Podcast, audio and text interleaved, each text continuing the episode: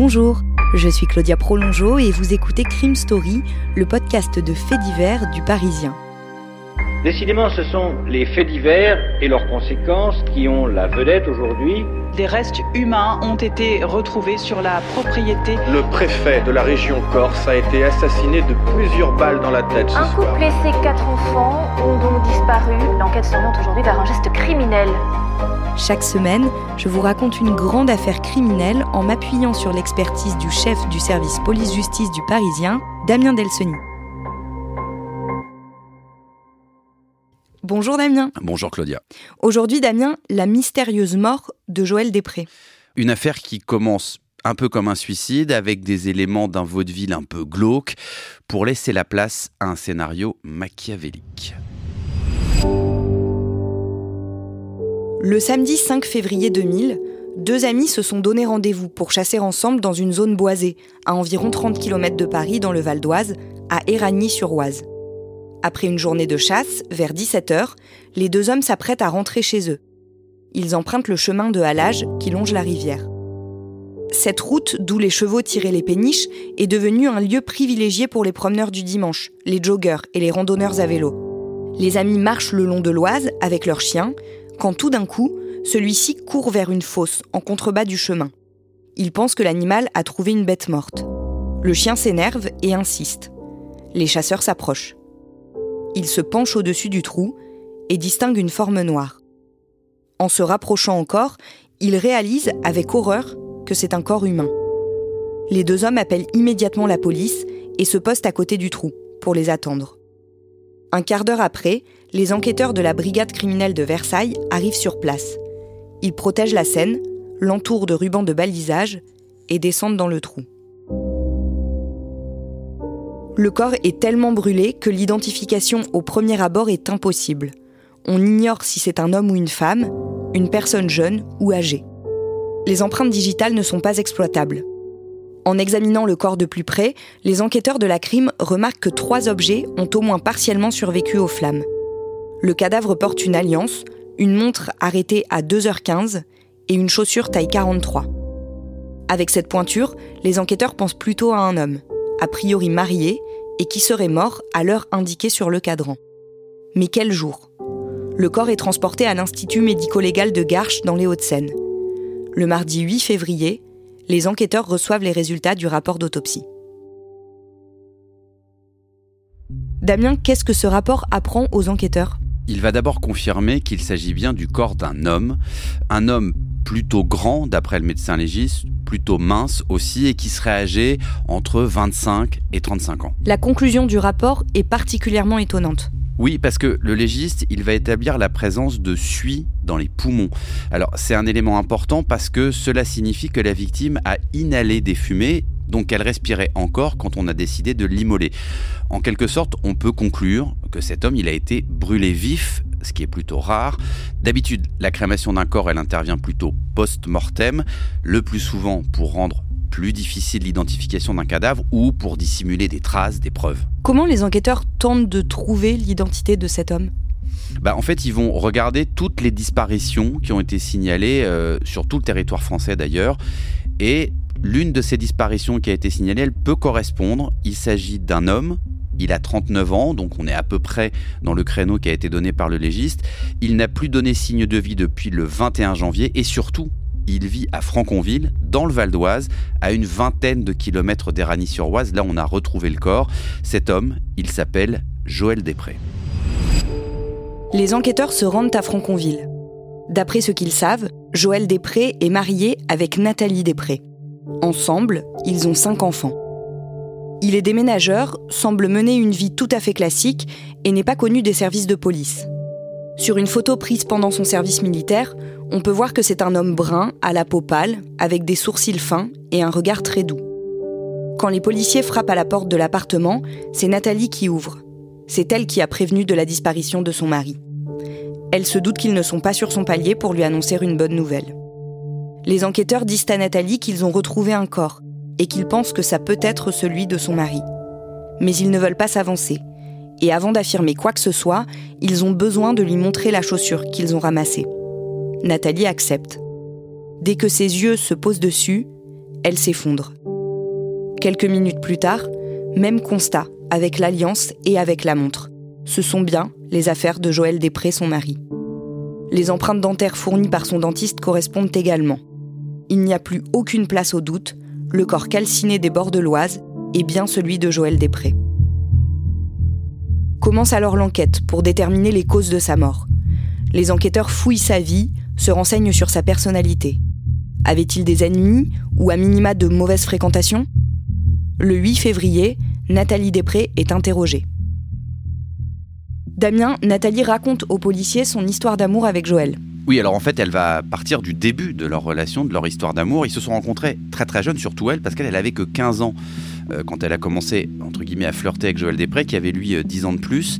Elle évoque auprès des policiers un, véritable coup de foudre. Et en fait, ils vont s'installer assez vite euh, l'un avec l'autre après. Et ils ont des enfants tout de suite oui, parce qu'elle va tomber enceinte au bout de six mois et ensuite ils vont avoir des enfants.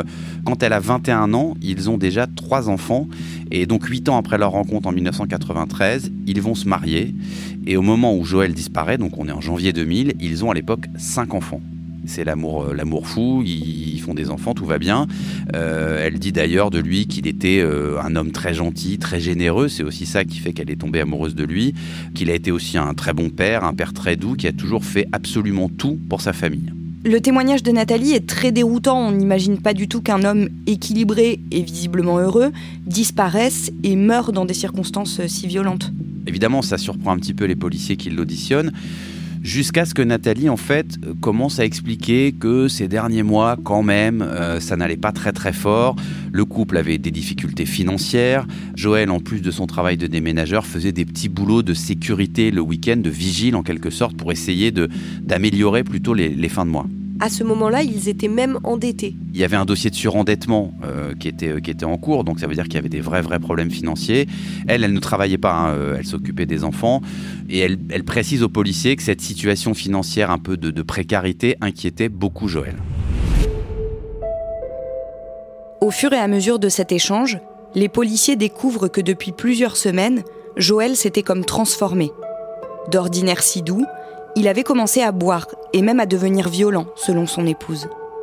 En l'espace de quelques mois, la vie de Nathalie était devenue un enfer, dit-elle. Elle avait même fait une tentative de suicide. Et puis, quelques jours avant la disparition de Joël, elle lui avait annoncé son intention de divorcer. Il l'avait très mal pris. Le jour de sa disparition, pourtant, Nathalie confirme que la journée avait commencé comme toutes les autres, sans qu'une dispute ne vienne troubler la quiétude de l'appartement. Le vendredi 21 janvier, Joël s'était levé aux aurores et avait pris la route de son travail, au volant de sa voiture, vers 6h15. C'est après cette matinée qu'elle n'avait plus eu de nouvelles. Elle l'avait longuement appelé, en vain. La supérieure hiérarchique de Joël confirme qu'il était un employé modèle, mais le 21 janvier, elle est certaine qu'il n'est pas venu travailler. La dernière fois qu'elle l'a vu, c'était le jeudi 20 au soir, après sa journée de travail. Il avait d'ailleurs posé un jour de congé pour le lendemain.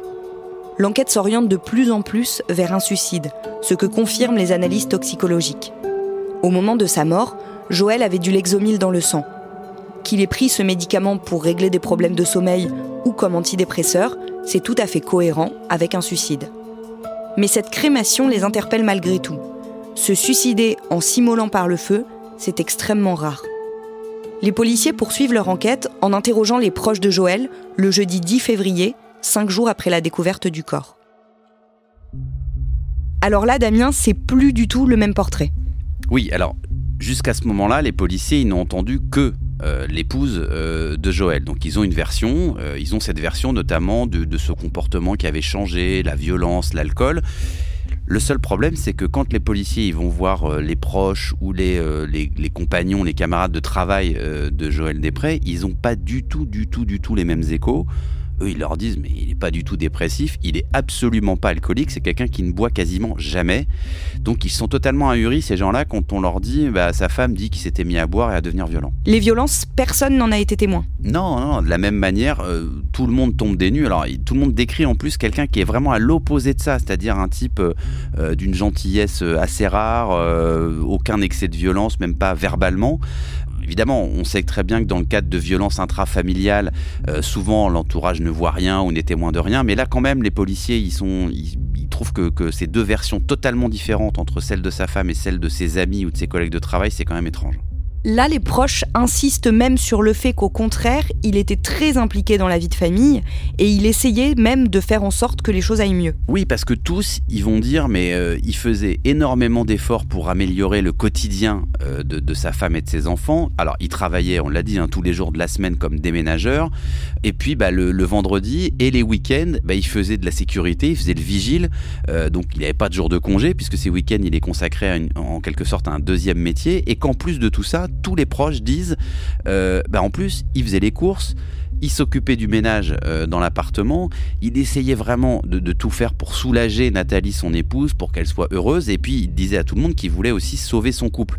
Donc ça colle pas tellement ce comportement avec celui d'un homme qui serait euh, au fond du sac, dépressif, suicidaire, qui, ne croit plus en rien. Lui, au contraire, on, on a quelqu'un qui est décrit comme combatif, qui fait des choses pour que ça se passe mieux.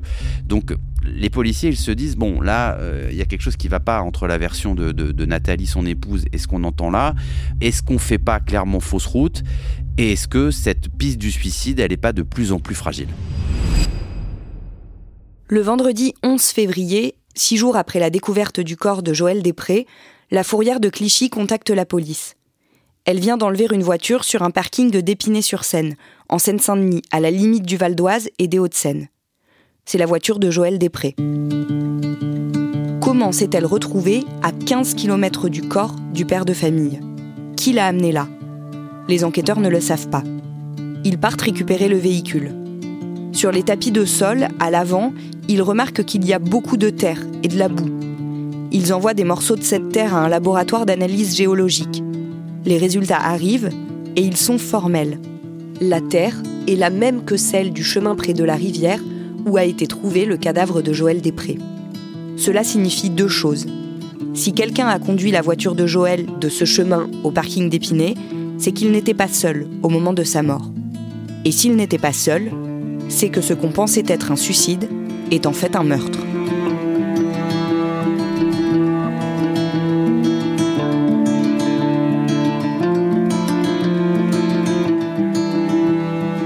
D'écouter le premier épisode de Crime Story consacré à la mystérieuse mort de Joël Després.